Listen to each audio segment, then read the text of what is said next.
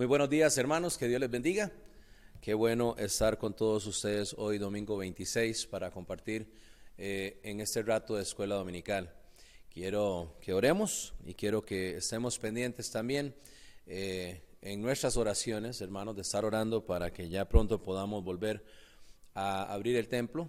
Se escucha que quizá a mediados de mayo es la fecha que eh, se ha indicado, pero es incierto. Pero oremos hacia eso y que Dios pueda eh, pues ampararnos en este tiempo de, confinamiento. Pero vamos a ir al Señor en oración. Hoy seguimos el estudio que arrancó la semana pasada el hermano Arturo Vargas hablando de por qué Dios permite las crisis y Dios en el tiempo de las crisis.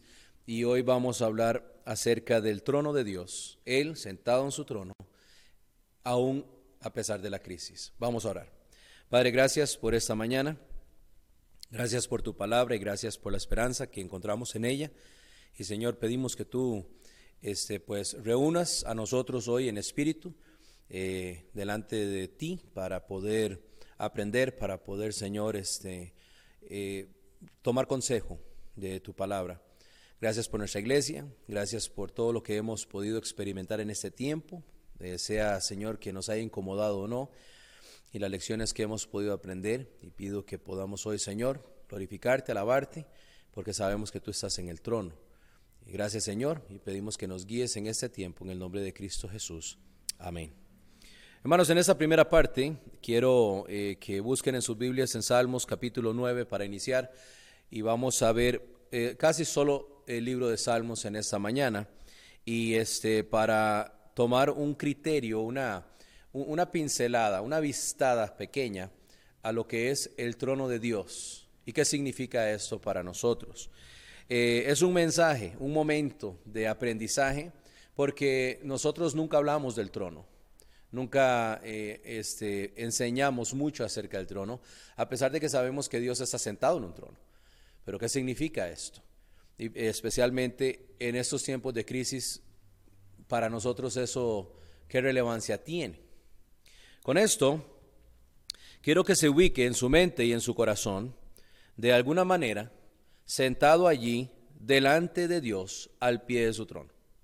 Como si fuésemos eh, los niños en, la escuela dominical, sentados alrededor del maestro, la maestra, eh, escuchando qué es lo que nos va a enseñar. Y vamos a mirar hacia Dios, vamos a mirar hacia donde Él está sentado, en ese, en ese trono eterno que Él tiene. Y quiero que nos mantengamos ahí por, un, por unos minutos. Dios tiene un trono.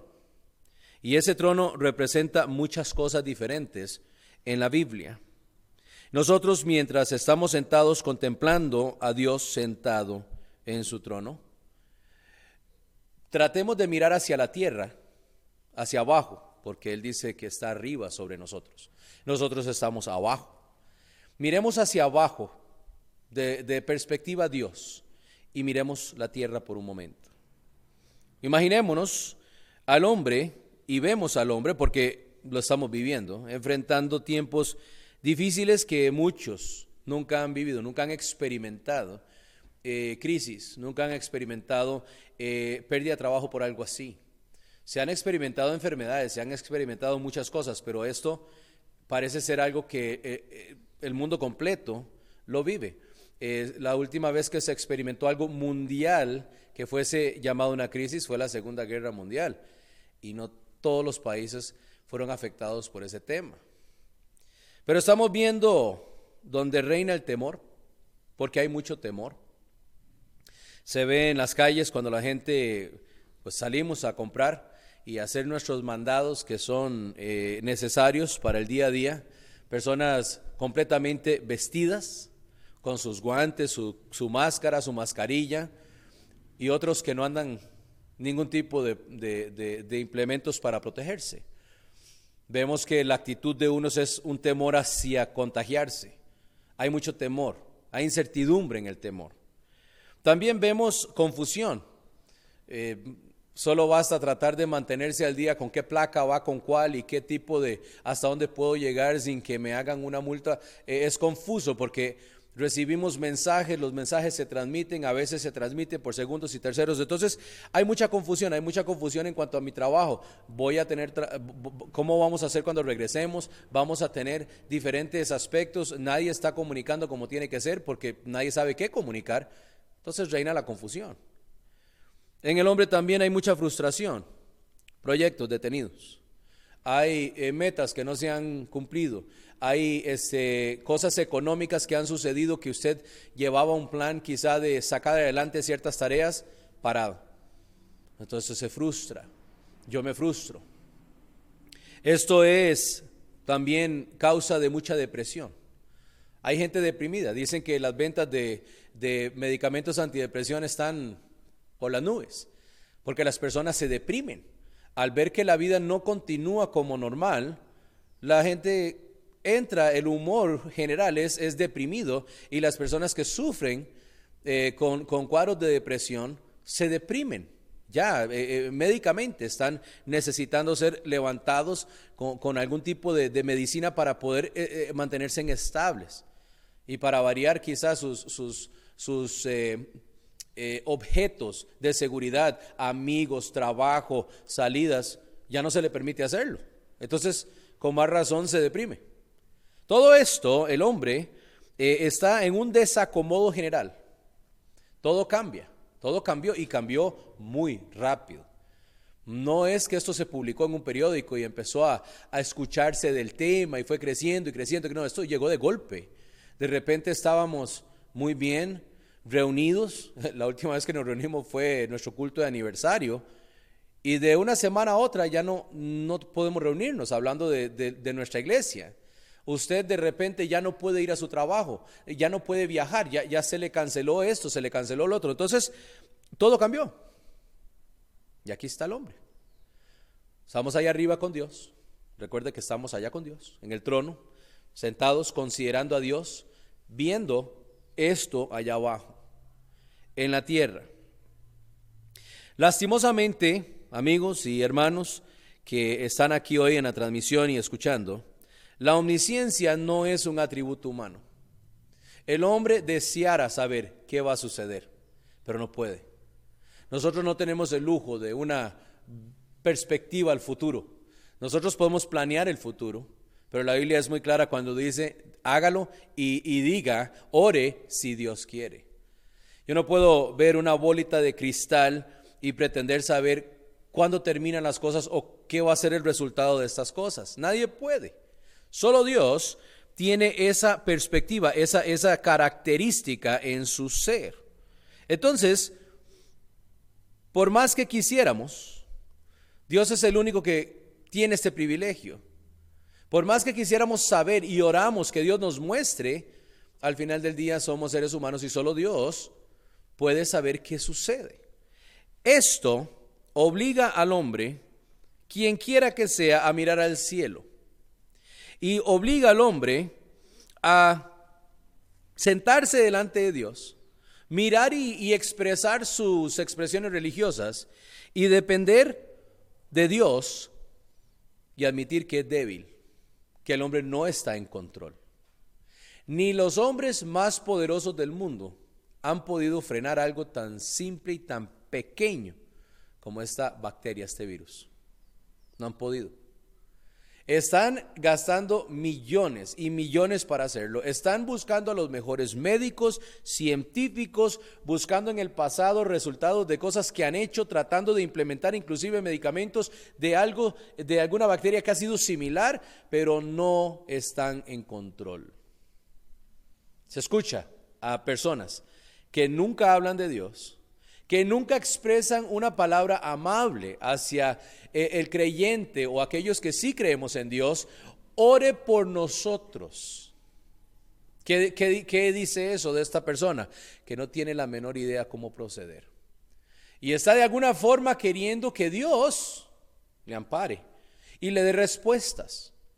Y Dios que está en su trono, mira esto, lo observa, lo está viendo.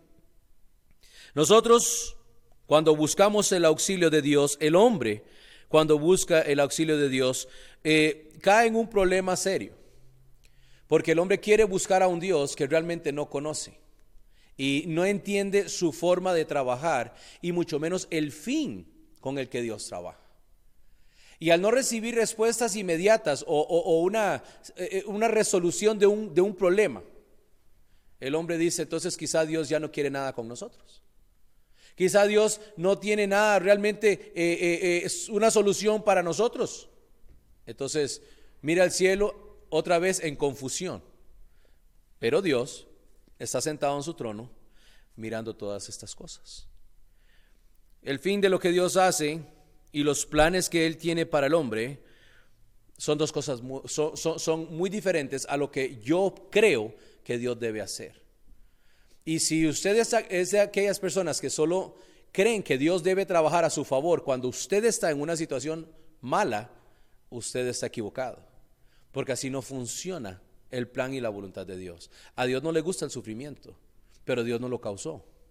A Dios no le gusta la, la, mortandad y la debilidad del hombre, pero Él no lo causó.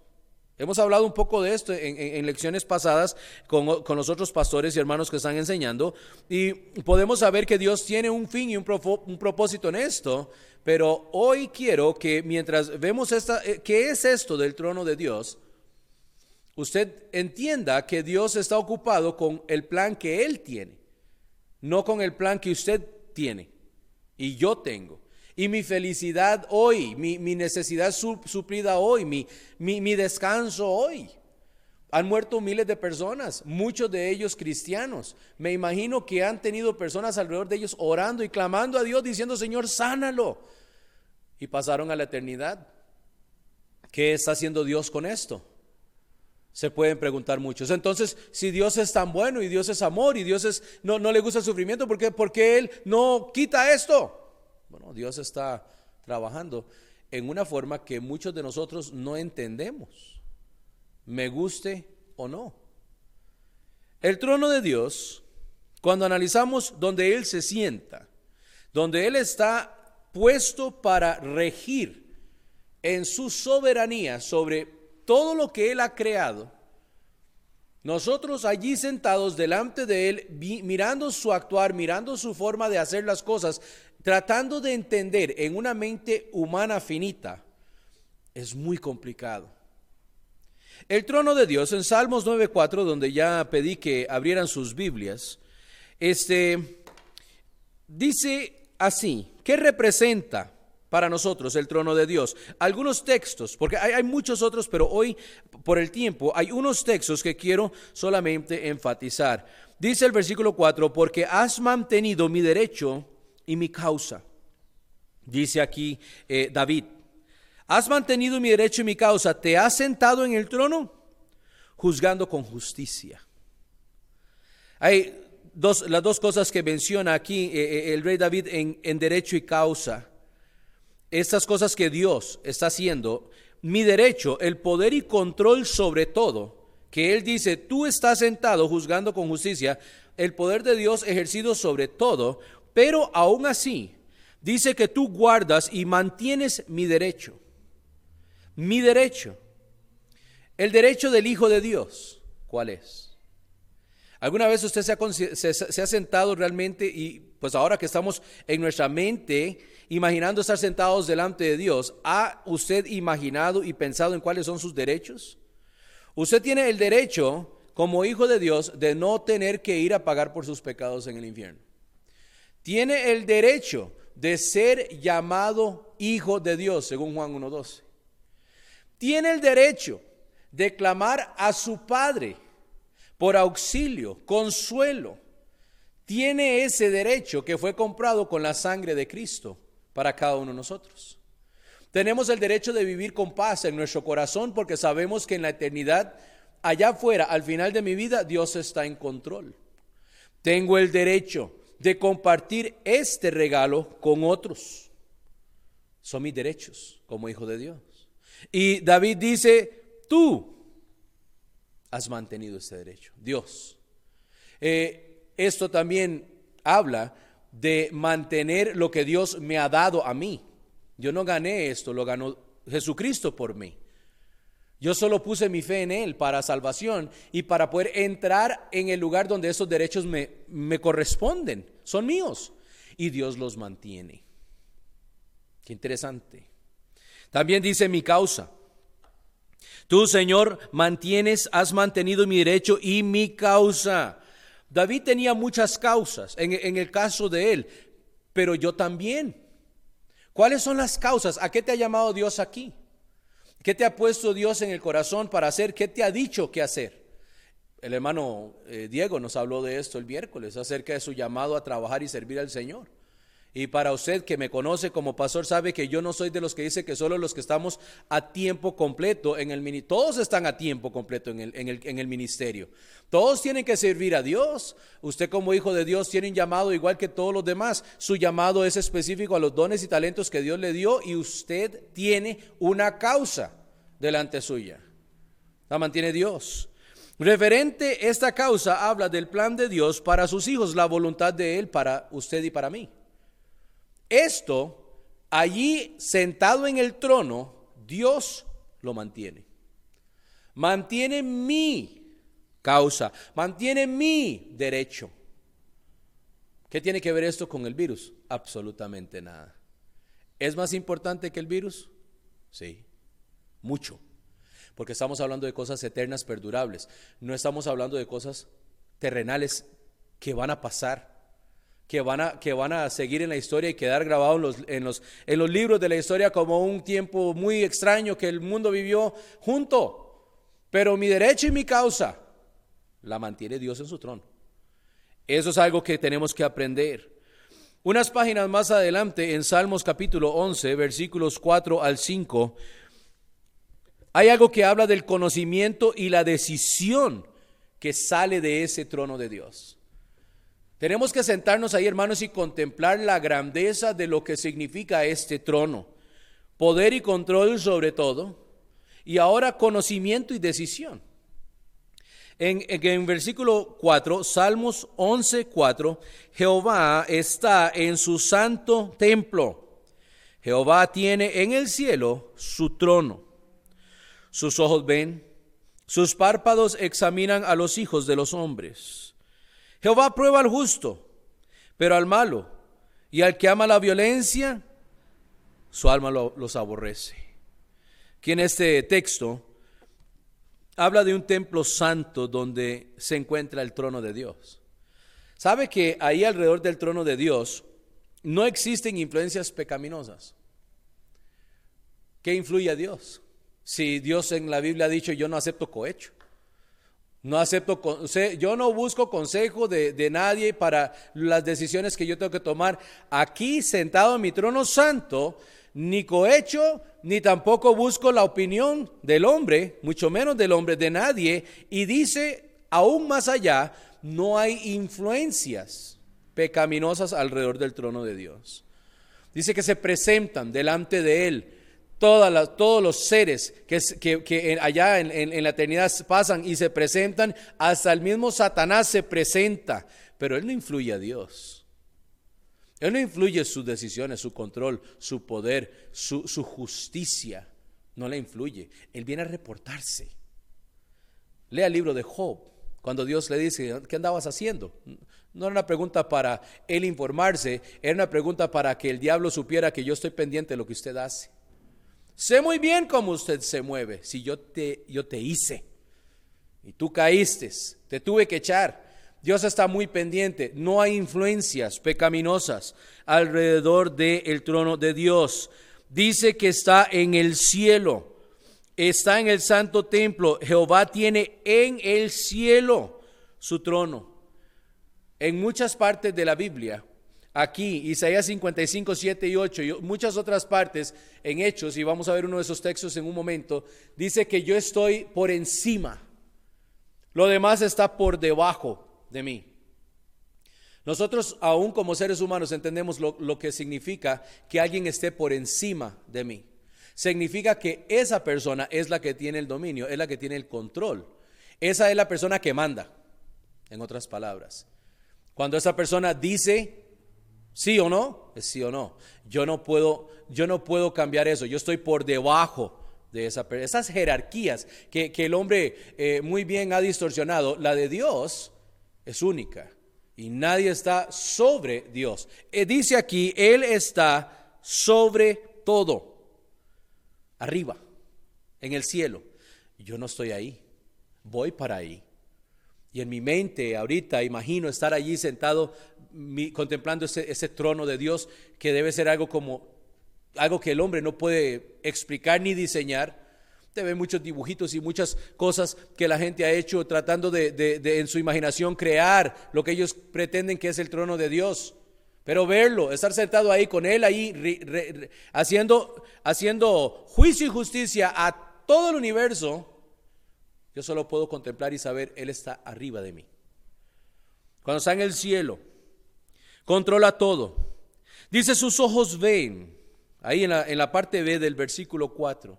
Sus ojos ven todo. Dios es omnisciente y es omnipresente. Eso significa que todas las cosas que usted y yo vamos a hacer, Dios las ve. Todo. No es una cuestión de que usted debe sentir que Dios anda rastreando a usted para ver en qué momento lo va a disciplinar o le va a castigar. No, debe, debe ser como los ojos de un padre responsable sobre sus hijos como cuando usted jugaba en el parque y hacía cosas pequeño y usted la seguridad suya radicaba en el hecho de que ahí estaba papá o mamá mirándote. Estaban con sus ojos puestos en usted e inconscientemente usted como un niño inocente los miraba, usted quería ver que los ojos de ellos podían verle a usted. Y cuando usted no miraba los ojos de su papá, no miraba los ojos de su mamá, usted se asustaba. A usted le daba miedo. A muchos niños si se ponen a llorar porque no ven ¿Quién es el que está allí cuidándoles? Entonces, cuando dice la Biblia que sus ojos ven todo, es porque sus ojos ven todo. Y ve lo justo y también ve lo injusto. Porque Dios permite tanta injusticia. Mire los niños, mire las familias sufriendo y los problemas que tenemos. Dios lo ve. Dios lo está viendo. Y si algo tengo muy claro en mi, en, mi, en mi mente y lo que puedo ver de la Biblia es que tampoco Dios olvida. Está mirando y está mirando todos los detalles, incluso que usted y yo no podemos ver. Él está contemplando todo. Esta pelota, este globo que llamamos tierra, que llamamos nuestro hogar aquí en este universo, todo lo que sucede sobre esta tierra, Él lo ve. Él está sentado en su trono, arriba, viendo justo o injusto. Dice en la siguiente parte, en el versículo 5, que Jehová prueba al justo. Si lo está viendo y está viendo al justo y el injusto, dice prueba al justo. Interesante que esto no es una prueba como alguien que es puesto a juicio, sino que analiza su actuar según su obediencia. Las cosas que suceden alrededor del hombre, la Biblia dice que Dios no tienta a nadie ni puede ser tentado. Él permite cosas suceder en mi vida que entran a mi, en mi vallado de protección. Esto lo hemos visto antes. Cosas que entran a mi vallado, Dios las permite porque sabe que yo puedo lidiar con ellas. Y cuando suceden cosas que usted y yo consideramos como muy malas, muy negativas, muy feas, entonces eh, Dios está mirando al justo, allá en su trono mirando y está viendo ver cómo actúa según la obediencia a su palabra. El principio bíblico. ¿Cómo va a comportarse con ese comentario que a usted no le gustó? Esa, e, ese chisme, esa, esa, esa actitud, ese suceso, ese accidente, cualquier cosa. Y Dios mira a sus hijos, al justo, y ve cómo se mueven en, esa, en, esas, en esas escenas complicadas. ¿Están aplicando el refrenar su lengua? ¿Usted guardar su lengua? ¿Cómo nos cuesta guardar la lengua? ¿Está guardando usted su actitud? ¿Está guardando usted su, su forma de, de actuar cuando sucede algo que a usted no le parece? Dios está mirando al justo y Él está analizando, pensando, viendo, tomando nota. No que ocupe él tomar notas para recordar, pero es algo para que usted y yo entendamos, lo tiene muy presente. Al injusto, dice aborrece al malo también, y al malo en ese versículo, su alma lo aborrece. Aborrecer algo es odiar algo. Y el malo, el que va detrás de la maldad y todo lo que nosotros y la Biblia dice que está mal, va a ser juzgado según sus obras, a su tiempo.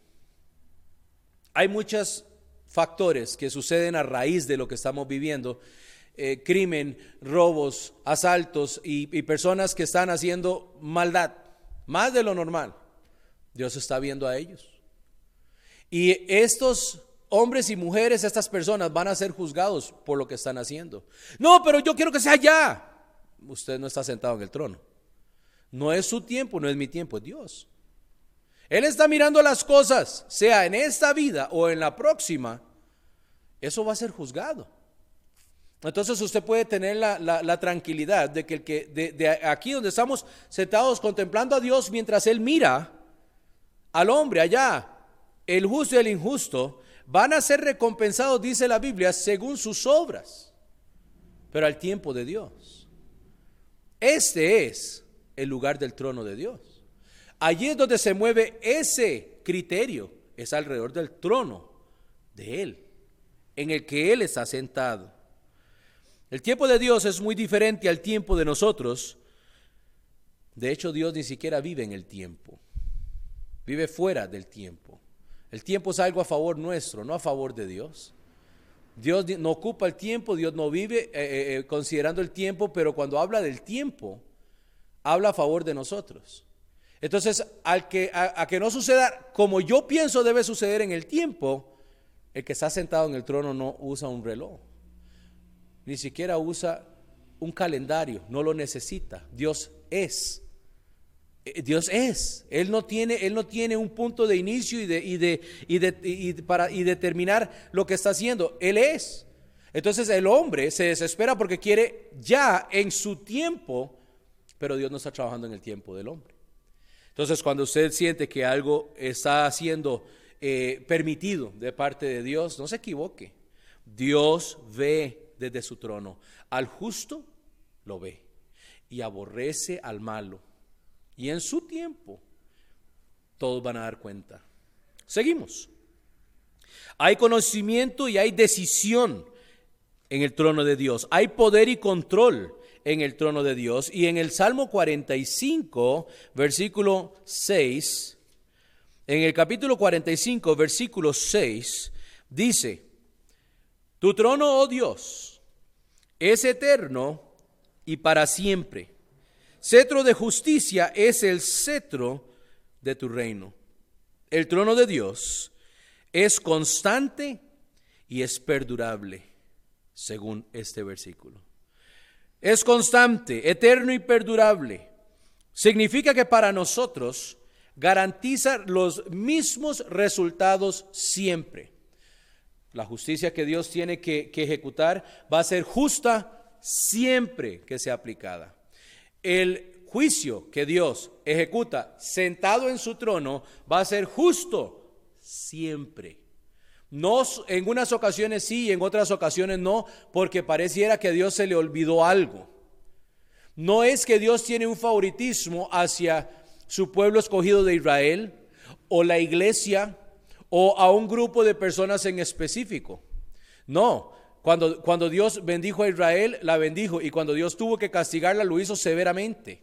Y todavía falta que trabajar con Israel. Cuando Dios tuvo que sacar a la iglesia, cuando Dios tuvo que amar a la iglesia, la amó con todo su corazón, tanto así que entregó su vida por ella. Pero cuando la iglesia se quedó estática en Jerusalén y no quería salir a predicar, mandó al, imperio romano a, a desarmar eso. Que todos se esparcieran por el mundo. Dijo, vayan por todo el mundo y prediquen. Aquí en Jerusalén estamos bien. Pero ese no era el plan de Dios, entonces Dios los esparció por el mundo.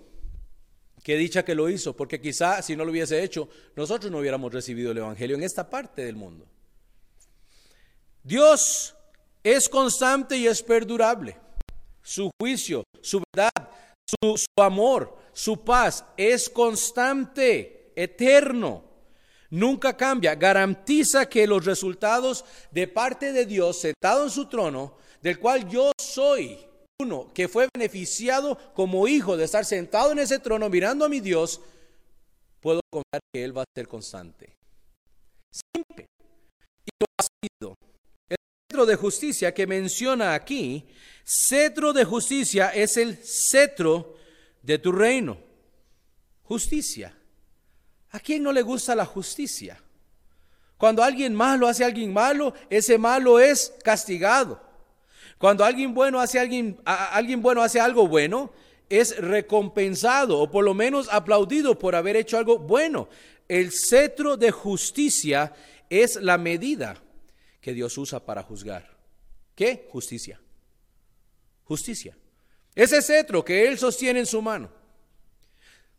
Un cuadro muy bíblico, pero también muy humano. Los reyes de la tierra tienen sus coronas, tienen sus anillos especiales en sus dedos, tienen un cetro o una espada. ¿Dónde cree usted que el hombre sacó esa idea? La sacó de la Biblia. Dios se sienta en un trono. Dios tiene sus coronas.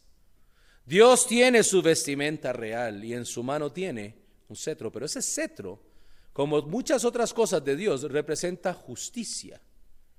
Cuando es señalado, cuando se señala a alguien con, alguien con algo así, e, es para enfatizar fuertemente lo que, el significado de la decisión que se está tomando. Y ese cetro de justicia me dice a mí que es la medida que Dios usa. No es una corte, como tenemos aquí, que hay un jurado, en algunos países que se usa la figura del jurado. No es una situación donde, puede, donde un abogado o una abogada puede entrar y manipular las emociones y, el sano juicio de los que están presentes. Eso no existe, el cetro es justo. Y de ahí emana lo que Dios dicta. Entonces, igual siempre y justo siempre, constancia y es perdurable. Es lo que está diciéndonos Salmos 45, 6. Otra vez le pregunto, ¿está poniendo atención? Sentado allí delante del trono de Dios y viendo cómo se mueve ese trono y quién se sienta en ese trono. De repente lo que estamos viviendo se empieza a hacer mucho más pequeño por quien está en control. Continuamos. Hay un reclamo muy común que dice, pero hay mucha injusticia en el mundo, pastor. Usted dice que Dios es justo y es perdurable, pero hay mucha injusticia. Bueno, ya lo dije. Al tiempo establecido, toda injusticia será juzgada por Dios. Si a usted le gusta, la, la semana pasada hablaba un poco acerca de los eventos futuros y cómo va a suceder eh, cosas como el rapto de la iglesia y las señales que vendrán y a quién se le está hablando, ese tipo de cosas. Eh, al final de la Biblia, siguiendo en ese cuadro escatológico, hay un juicio que se llama el juicio del gran trono blanco. Ese juicio dice que Dios reúne a todos los muertos de todos los siglos y los levanta de sus tumbas, sean aquellos que fueron comidos por tiburones, como preguntan muchas cosas, hayan sido pulverizados en un bombardeo o en una guerra, y van a levantarse en su espíritu y se van a parar delante de Dios. Dice en ese, ese esos son los textos que, que nosotros leemos y nos gusta cuando dice que toda rodilla se va a doblar. Y toda rodilla y toda boca va a clamar que Él es Dios ¿Y sabe dónde está sentado? En su trono. Tiene libros abiertos, libros de obras. Dice que cada uno se va a abrir el libro de la vida del Cordero. Y dice que cualquiera que no se haya inscrito en, el libro de, en ese libro de vida va a ser enviado al infierno. Pero tengo noticias para usted que escucha esta mañana. Si usted está en ese juicio, automáticamente usted no está escrito en ese libro.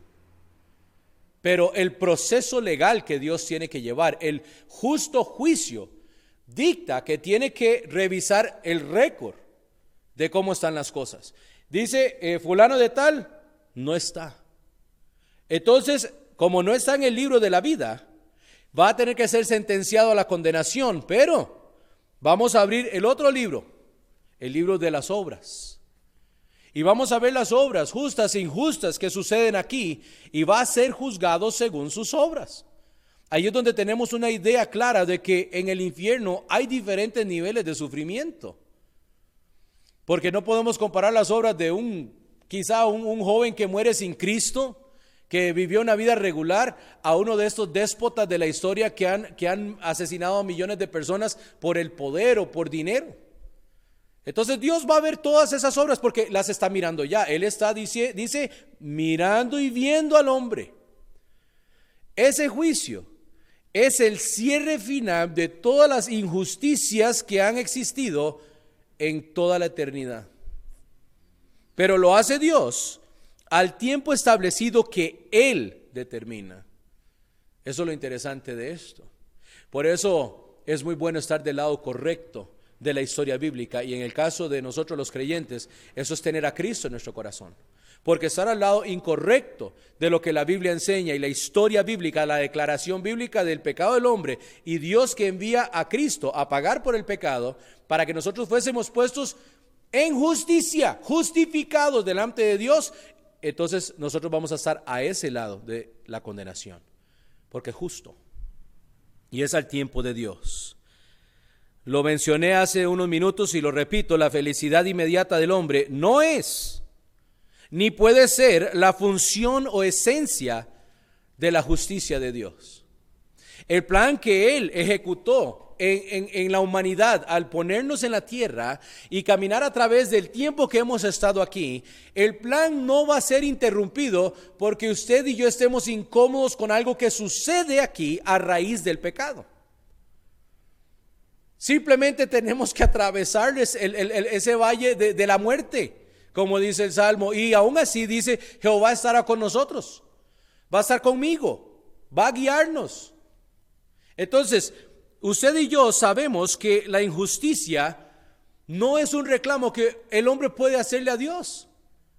Si al final la misma justicia que el hombre siente que debe ejecutarse ya, Dios está mirando y está viendo y Él está en su trono y al final, sentado sobre ese trono, Él va a juzgar justamente en el momento que Él determinó.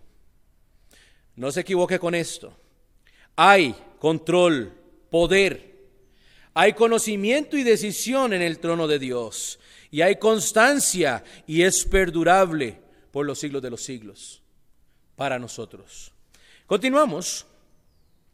Hermanos, y un ejemplo de esto para, para este, que usted lo tenga claro. Piensa en lo siguiente. Hay un, hay un, hay un crimen que se comete. Alguien hace, hace una, una, una, una maldad. Se atrapa a esa persona el policía le lee sus derechos. Usted tiene el derecho a permanecer en silencio. Cualquier cosa que diga eh, podrá ser usado en su contra. Tiene derecho a un abogado. todos los derechos. Se lleva a esa persona a una prisión. En la prisión él tiene el derecho a una llamada. Él llama al abogado. Alguien que venga a hablar por él. Algunos llaman a su mamá, a papá, entonces empieza a mover la maquinaria y llega de repente por ahí un abogado, lo sacan de su celda, lo sientan en una mesa y el abogado le dice, aquí estoy para representarlo en una corte. Y empiezan todos los sucesos que tienen que pasar en un juicio en una corte. Viene la acusación, viene la evidencia presentada del, que acusa. Después el que defiende se para y dice, no, eso no es cierto, porque la evidencia que yo presento, toda está la evidencia contra la evidencia, y ahí va, y ahí va, y va, hasta que al fin se toma una determinación clara de lo que sucedió. Ahí el juez viene, saca la información y él ejecuta. Él manda una determinación, culpable o inocente, según todo lo que se ve aquí, la evidencia. Y eso, eso dura. Hay juicios que duran años para que lleguen a una conclusión sana, para que nadie sea condenado injustamente, para que no se haga algo eh, eh, donde eso sea violente en los derechos de una persona. Que quizá, quizá agarraron al equivocado, quizá era bajito, gordito y pelón, y, y iba pasando otro bajito, gordito y pelón en el momento y agarraron a él, y el otro anda libre.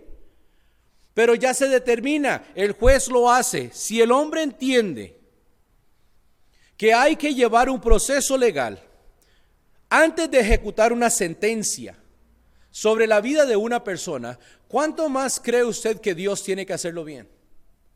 ¿Cuánto más usted considera que Dios tiene que tener todos los detalles del caso correctos, evidenciados, para que Él pueda decir culpable? Eso se toma su tiempo. Y otra vez es algo que sucede en el tiempo de Dios, no en el tiempo nuestro. Aunque yo quiera pararme aquí y señalar a Dios allá sentado en su trono y decir, usted no es justo. Las personas que dicen eso no entienden la justicia de Dios, ni tampoco cómo funciona, ni el plan que Dios tiene para hacer toda la ejecución de justicia en el momento que Él ha determinado. Tenga mucho cuidado con eso. En Salmo 89, 14, la base, es interesante, la base de las decisiones de Dios, justicia, juicio, palabras que ya he usado repetidas veces en este mensaje, quiero que usted entienda algo.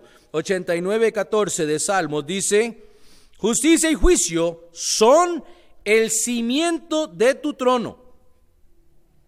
Misericordia y verdad van delante de tu rostro. Es interesante. Se dice, qué poético. Qué bonito lo, está escribiendo aquí este, eh, el salmista. Ah, sí, justicia, cimiento y misericordia, verdad. Pero ¿qué significa? ¿Qué significa? Justicia y juicio es el cimiento de donde Dios se sienta. O sea, es la base de donde sale lo que va a salir de Dios. Y dice que lo que sale, lo que procede de la justicia y el juicio, es misericordia y verdad.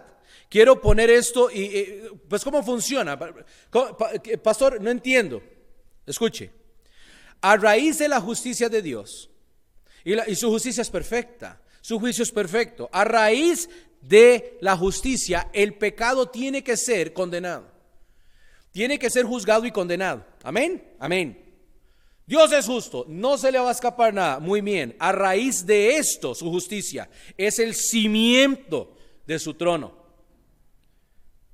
De aquí, de esa justicia, porque tiene que ejecutar la maldad, Dios envía, muestra, nos otorga misericordia y salvación a través de la verdad de su palabra ya que el pecado tiene que ser condenado y Dios está mirando al hombre y dice la Biblia que Dios ama al hombre, porque de tal manera amó Dios al mundo que ha dado a su Hijo unigénito para que todo aquel que en él cree no se pierda bajo la justicia, mas tenga vida eterna. Entonces, entonces Dios dice, a raíz de mi justicia, yo tengo que mostrar misericordia y la misericordia que Dios mostró es el plan de salvación que usted y yo tenemos que aceptar o no.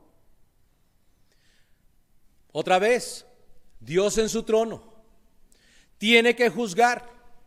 No quiere juzgarlos al infierno porque ama al hombre. Entonces Él toma forma de hombre, Jesús, que va y muere y recibe la condenación de lo que justamente me toca a mí y lo paga el precio delante del juez justo sentado en su trono que su cimiento es justicia y él se expresó en misericordia y verdad para que usted y yo pudiésemos ser liberados de la justicia que Él tiene que ejecutar. Ahora entiende usted lo que significa esto. No son palabras bonitas, resumen un, en un solo texto. ¿Cómo opera Dios sentado en su trono mirando al hombre? Es increíble. Todo esto es el trono de Dios. Todo esto sale del trono de Dios. Y la palabra de Dios es la que nos dice cómo Dios se mueve a través de esto. ¿Qué está haciendo Dios ahorita que el virus anda por ahí? Está sentado en su trono. ¿Y qué piensa hacer Dios con todo esto? Lo que Él tiene determinado. Yo tengo que confiar en, el, en, los principios del cimiento de lo que Dios ya tiene y lo que Dios ya ha ofrecido al hombre. No merecemos ni siquiera lo que nosotros no merecemos ni siquiera estar en la presencia de Dios por medio de la salvación de Cristo, mucho menos merecemos ser salvados de algo que fue causado por la misma pecaminosidad del hombre. Pero Dios está mirando y es justo y ha extendido su misericordia. Y rogamos y clamamos, Dios, por favor, ten misericordia otra vez. Y tal vez lo hace, porque Él ama a sus hijos. Pero hay cosas que Dios no tiene por qué ocuparse de ellas. Puedo decirlo tal vez de alguna forma, no, tal vez para usted y para mí hay cosas más grandes y más pequeñas, Pero si Dios que está sentado en su trono rigiendo el universo completo, ¿por qué se va a ocupar de una bacteria? Algo que va a pasar. No, pastor, es que ese pensar no está bien porque yo estoy sufriendo. Sí, usted y muchos más. Y el plan de Dios es mucho más grande que este tiempo, este momentito de, problemas que estamos teniendo. De hecho, se dice, en el mundo tendréis aflicción. Bienvenido al mundo. Eso se llama el mundo, es aflicción, es problemas causados por nuestro pecado. Y Dios nos da la gracia para pasar a través de ellas, así que tenga mucho cuidado. La justicia de Dios, esta base concreta de donde toman las decisiones, se llama justicia y juicio. Y por eso Dios nos extiende misericordia y verdad en este versículo. Ahora, en el Salmo 93, y voy ya con el último, la última parte del estudio de esta mañana, mientras busca usted Salmo 93, ¿cómo logramos unir eso celestial eterno con lo carnal pecaminoso? ¿Cómo se mezcla el agua y el aceite? ¿Qué relación, dice la Biblia, tiene Cristo con Belial qué relación tiene la luz con las tinieblas? Es una pregunta retórica que dice ninguna. No hay forma de, de armonizar esas dos cosas ni hacerlas trabajar juntas. No existe. Entonces, ¿cómo unimos esto? Este trono de Dios a este mundo tan malo. ¿Cómo, cómo podemos unirlos? Aquí en Salmo 93 Quiero que vea, vea esto. Jehová reina, dice, se vistió de magnificencia. Jehová se vistió y se ciñó de poder. Afirmó también el mundo y no se moverá. Firme es tu trono desde entonces, tú eres eternamente. Ese es Dios. Lo que sigue es un cuadro del hombre. Alzaron los ríos, oh Jehová, los ríos alzaron su sonido alzaron los ríos sus ondas. Eso somos nosotros. Jehová en las alturas es más poderoso que el estruendo de muchas aguas, más que las recias ondas del mar. Esa es la descripción de nosotros. Como un agua líquida que se mueve para todo lado y siempre busca el camino más fácil. Bulla, bulla, bulla. Y se ve como precioso. Si usted alguna vez va al mar y ve las olas romper, ve las olas romper, no hay una igual. Y se ve como un caos, es un caos precioso, pero es un caos. Así dice que es el hombre, ¡eh, eh! Mucha bulla, ¡eh, eh! eh". Dios no. Y al final tus testimonios son muy firmes. La santidad conviene a tu casa. Oh Jehová, por los siglos y para siempre. La primera cosa para unir es reconocer que Dios, su trono es firme. Él no va a cambiar. La palabra de Dios es la misma ayer, hoy, para siempre. Ese versículo lo conocemos de memoria todos los que hemos estado en la iglesia algún tiempo y decimos amén porque sabemos que por lo menos hay algo en nuestra vida que no se mueve, no cambia. La palabra de Dios. Su trono es firme, Él no va a cambiar. Por más que el hombre reclame, señale, diga, critique, eh, maldiga el nombre de Dios, Él no va a cambiar. Acabamos de ver unas seis cositas acerca de su trono. Y aquí dice, son firmes. Firmes, no cambian. Nunca van a cambiar. Dios no tiene por qué cambiar. Dios no ha hecho nada malo. Dios no es el que desobedeció. Dios no es el que, eh, eh, eh, el que ha sido rebelde. Es su creación la que ha sido rebelde. Entonces Él es firme. Y recuerde bien lo que ya hemos visto. Pero el hombre es muy tan valiente y vacilante como acabamos de ver en ese cuadro de, del agua y un río turbulento que baja. Así es el hombre. Uy. Pero Dios no cambia. El hombre dice y se mueve y revienta contra las piedras y... Adiós. Eso es... wow. Yo los hice. Y si quisiera, los deshago también. Pero Él deja que el hombre haga su bulla y haga su turbulencia, si se mueva y se agite. Él no lo hace. Él es firme. Compara al hombre con, con algo que es tan cambiante como el agua líquida. Los dos aspectos requieren una forma de convergencia, unirse de alguna manera. Y Dios provee esto, el testimonio de su existencia. El testimonio y su exigencia también. ¿Cuál es la exigencia de Dios? Dios le dice al hombre, arrepiéntase, arrepiéntase. Yo estoy aquí en mi trono.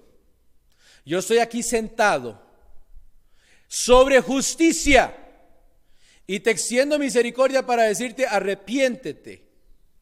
Usted que se tambalea, usted que vacila. Yo no estoy vacilando. Una vez usted tiene una conversación con una persona inmovible, se dice, ay, sí, qué difícil, qué duro, qué jupón, decimos. Eh, Dios no es nada de eso, simplemente es firme. No tiene por qué cambiar. Y tiene que converger de alguna manera. Entonces Él dice, aquí estoy firme en mi justicia y exijo de usted salvación y exijo de usted santidad. Así es como convergen. Nosotros, admitiendo que el trono de Dios es inmovible, es nunca, nunca va a cambiar su posición, nunca va Dios a, a echar hacia atrás. Y Él dice, requiero de ustedes salvación.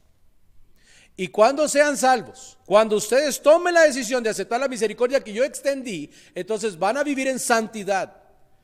Así es como se converge lo inmovible con lo tambaleante y vacilante es que lo que se mueve y se vacila y que no toma, eh, siempre tomando el curso más fácil, se ajuste a la justicia de Dios. Así es como se hace. Analice lo siguiente. Dios tres veces santo pide salvación y santidad al hombre. Al lograrlo, al lograr la relación, al lograr yo ser llamado hijo de Dios, todo beneficio que fluye del trono es para todo aquel que acepta sus términos. Si usted ha estado conmigo sentado allí, a la diestra de Dios, a sus pies ante el trono, escuchando este mensaje esta mañana, este estudio, usted ha podido decir, amén. Qué grande es el trono de Dios. Y hermanos, son unas pocas cosas eso es una parte del estudio que estamos tratando de, llevar para animar el corazón del creyente. El creyente dice, amén. Ya no es tan difícil, lo que está alrededor mío ya realmente es muy insignificante comparado al Dios que yo tengo, sí. Pero si usted no tiene a Cristo, si usted es una de esas personas que está ahí reclamando de lejos a Dios por lo que usted cree que debe ser, porque usted siente que quizá el trono debería estar usted sentado. Mm, a usted no le ha gustado lo que Dios tiene en, sus planes. Pero te guste o no, la firmeza del trono y la justicia de Él exige de usted, pecador, que usted se acomode a lo que Él quiere. Dice, afirmó el mundo y no se moverá. Afirmó el mundo y no se moverá. Y si le queda duda, vea lo que dice el 103, 19. 103, 19. Jehová estableció en los cielos su trono y su reino domina sobre todos, por si queda duda. Y hay muchos versículos, mayormente en el Antiguo Testamento, que expresan esto de Dios. Créalo, entiéndalo, acéptelo y muévase usted hacia Dios. Y no espere usted que Dios cambie su forma de operar para que usted sea feliz por un tiempo y hasta que usted vuelva a cometer otro error o vuelva a suceder una situación que a usted no le parezca. Dios no va a cambiar así. Él no existe por nosotros. Nosotros existimos por Él. Entonces tenemos que cambiar. Dice Hechos 7:49 y concluyo con esto, el cielo es mi trono una frase del versículo, Hechos 7:49, el cielo es mi trono y la tierra es el estrado de mis pies. Nosotros estamos literalmente a los pies de Dios. Este lugar es donde Él pone sus pies mientras está sentado en su trono. Yo, sentado delante del trono de Dios, puedo decir, wow, qué grande es Dios, qué justo es Dios como hemos podido visualizar en esta mañana, hermanos, es posible que el creyente sepa que Dios sabe. Usted puede saber que Dios sabe lo que está pasando en su vida.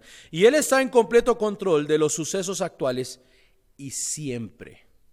Entonces, volviendo al inicio, aquel que está experimentando temor, Usted puede convertir su temor en confianza que Dios está en el trono y está en control. Hermanos, si usted ha, querido de verdad analizar la, actitud de los líderes de nuestro país, los líderes de muchos, de todos los países que están sufriendo esto, ninguno ha acertado al 100%.